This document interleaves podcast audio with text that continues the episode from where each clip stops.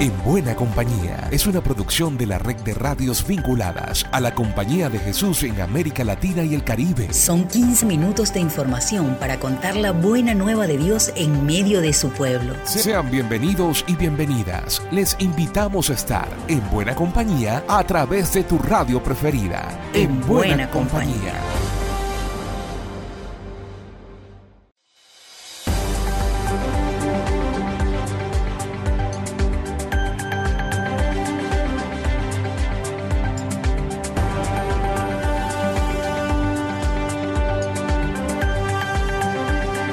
Hermanas y hermanos, hijas e hijos del Dios de la vida, nos es grato decirles que llegamos a la entrega número 80 en buena compañía. Reciban un gran saludo en nombre de la red de radios jesuitas de América Latina y el Caribe. Esta es la palabra oportuna de Francisco. Los valores de la familia cristiana fue el centro de uno de los recientes mensajes de Francisco. El padre Lucas López nos cuenta un poco más. Un saludo Alexander. Hace unos días Francisco compartió su reflexión con quienes llevan el Instituto Teológico Juan Pablo II. Hizo notar cómo los vínculos de familia, paternidad, maternidad, fraternidad, filialidad viven un proceso de transformación que requiere mucho estudio y mucha finura. Subrayó también mucho el rol de las abuelas y los abuelos. Afirmó el Papa que la teología tiene que mirar a la cara a las transformaciones que marcan la conciencia actual de las relaciones entre hombre y mujer, entre amor y generación, entre familia y comunidad. La familia no se presenta como una unidad cerrada que permanece inalterable en el tiempo, nunca lo fue. Así que también nos toca mirar lo nuevo aquí, Alexander, en buena compañía. Lucas López del equipo CEPAL para la red de radios jesuitas de América Latina y el Caribe.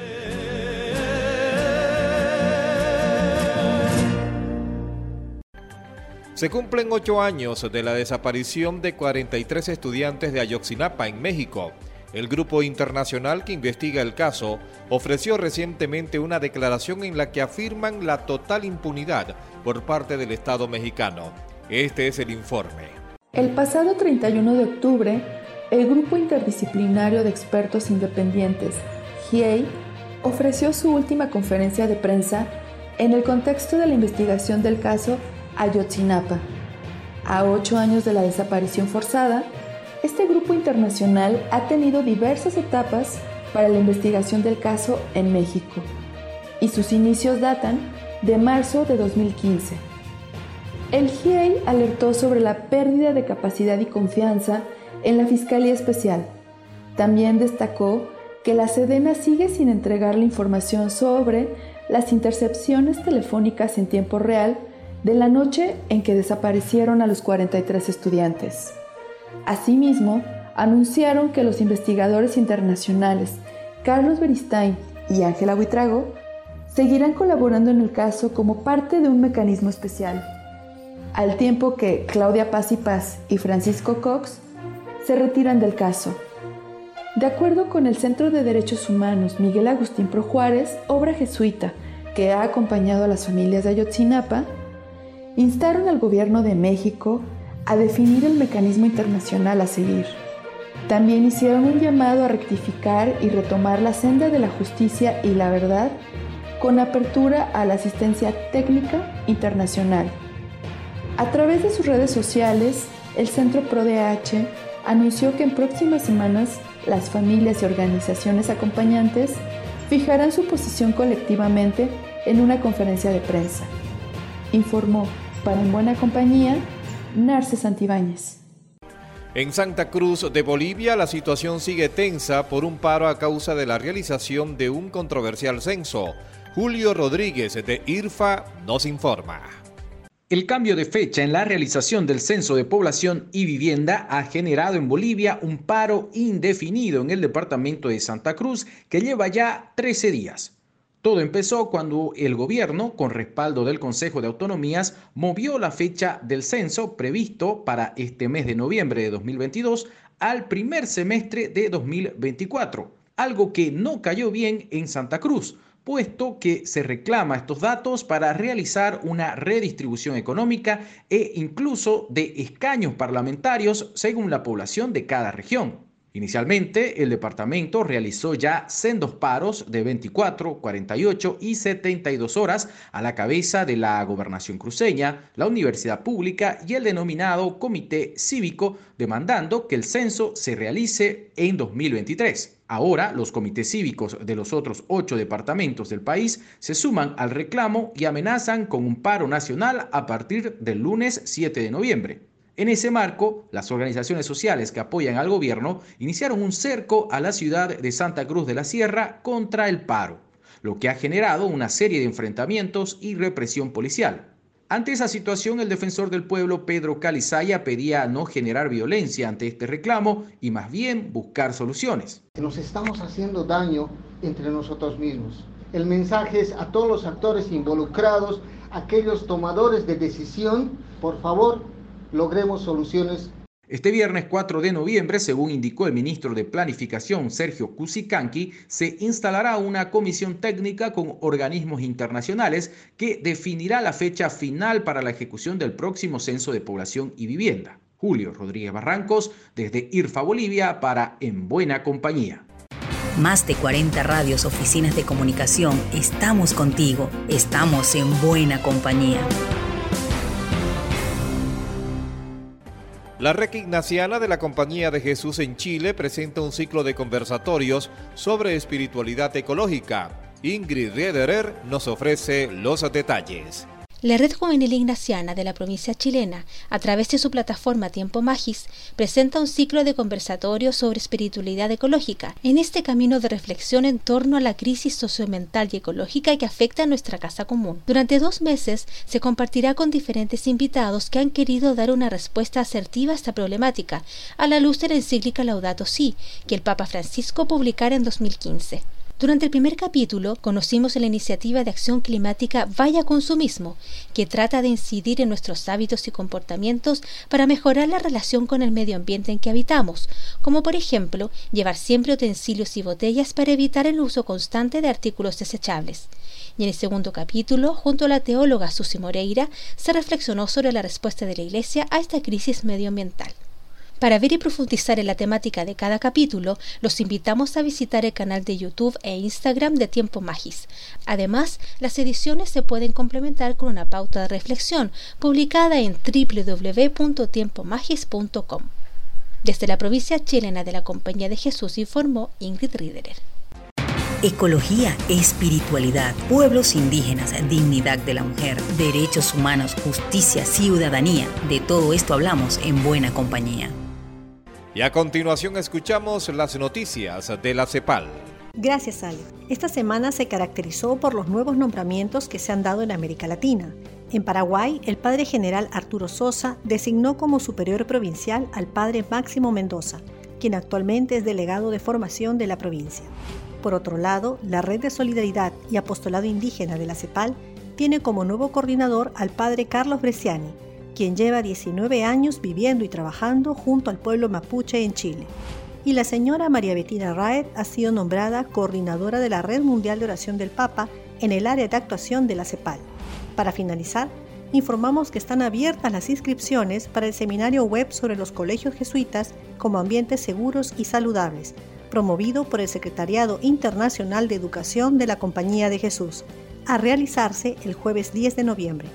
Pueden ampliar estas y otras informaciones ingresando a nuestra página web jesuitas.lat. Informó para ustedes Diana Leán del equipo CEPAL. La situación de Haití se sigue agravando en medio de una intervención militar extranjera. Riken Lara de Radio Magis nos reporta desde República Dominicana. La crisis continúa aún luego del envío de las fuerzas internacionales al vecino país de Haití. Y es que los sectores se encuentran divididos ante el rechazo y por la intervención entre comprensión y resistencia dan paso a nuevas manifestaciones de violencia. Tiene que venir el otro país a ayudar a nosotros, la gente está pasando, está pasando hambre, no hay nada, no hay vida. Porque la cosa está peor para Haití. En algunas localidades de Haití está presente la confrontación solicitando la destitución del primer ministro. Sin embargo, en la frontera entre ambos países el panorama transcurre con normalidad, vigilado por los organismos de seguridad.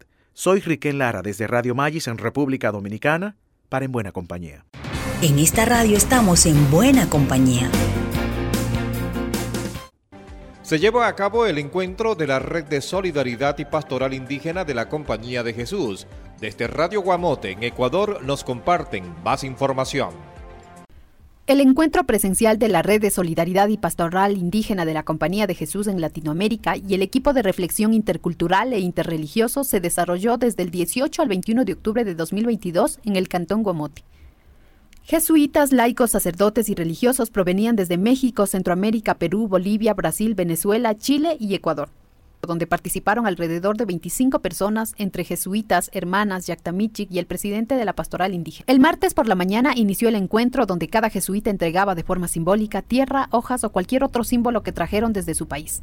El sacerdote jesuita Carlos Briciani de Chile nos comenta el significado de este acto. Entonces al compartirla y ponerla en un cuenco común, también estamos diciendo que no solo cada uno viene de un lugar distinto, sino que ese lugar distinto de alguna forma es una misma tierra. El segundo día del encuentro se realizó una oración en la cima del cerro Usupuc, donde los indígenas del cantón armaron un altar. Carmen de los Ríos de Perú nos comenta la experiencia que sintió. Realmente entramos en una profunda oración comunitaria y también en una oración personal. Y hasta pensé en el Evangelio cuando Jesús siempre sube a los, a los cerros a rezar. El tercer día del encuentro, los jesuitas recorrieron la tradicional feria del cantón y en la tarde se trasladaron a Riobamba y celebraron la Eucaristía en la capilla del sacrilegio en la unidad educativa San Felipe Neri. El viernes 21 finalizó este gran encuentro. El padre Carlos señaló cuál fue el objetivo del encuentro. Reunido para recoger las vivencias que hemos tenido el último tiempo, poder evaluar el caminar de esta red y poder mirar hacia adelante, qué, qué pasos y desafíos vienen. Soy Karina Marcatoma de La Voz de Guamote para En Buena Compañía. América Latina y el Caribe están en buena compañía.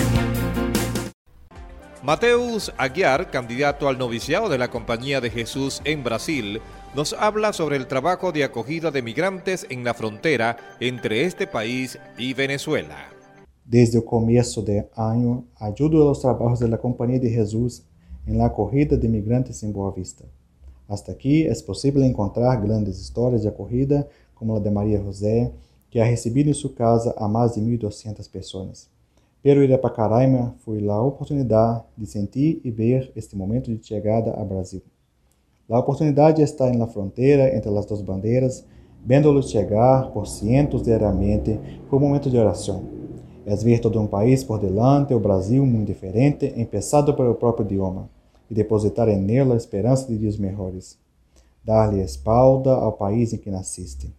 Sem dúvida, é um momento definitório na vida do migrante, porque foi para nós outros. Durante a visita, tivemos a oportunidade de conhecer a Casa de Acolhida São José, e Monja Ana Maria. Esta destinado ao albergue de mulheres e ninhos e foi invadido no último ano com a irmã sendo levada à comissária.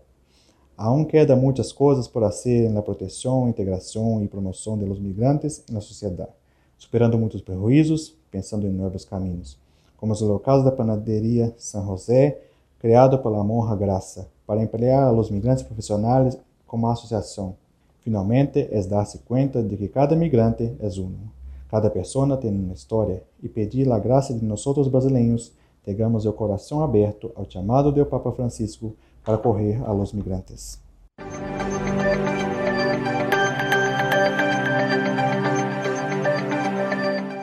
Y la palabra final le pertenece al equipo de Radio Farabundo Martí sobre los familiares de desaparecidos en El Salvador.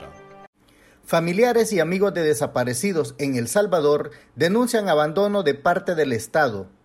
De enero a mayo de este año, FESPAD registró 577 personas desaparecidas en el país.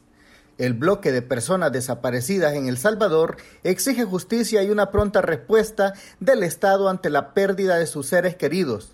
Pese a los planes de seguridad y del estado de excepción, las denuncias de personas desaparecidas en el país continúan siendo una de las principales preocupaciones en el tema de seguridad. Pero lo más crítico para los familiares de los desaparecidos es la gran indiferencia por parte de las autoridades del gobierno para esclarecer los casos. Soy Nelson Ayala de Radio Farabundo Martí desde Arcatao en El Salvador. Por mi parte será hasta la próxima. Seguimos en buena compañía. Llegamos al final por esta ocasión. La invitación es para la próxima semana para que sigamos en buena compañía. Una producción de la Red de Radios Jesuitas de América Latina y el Caribe. En, buena, compañía.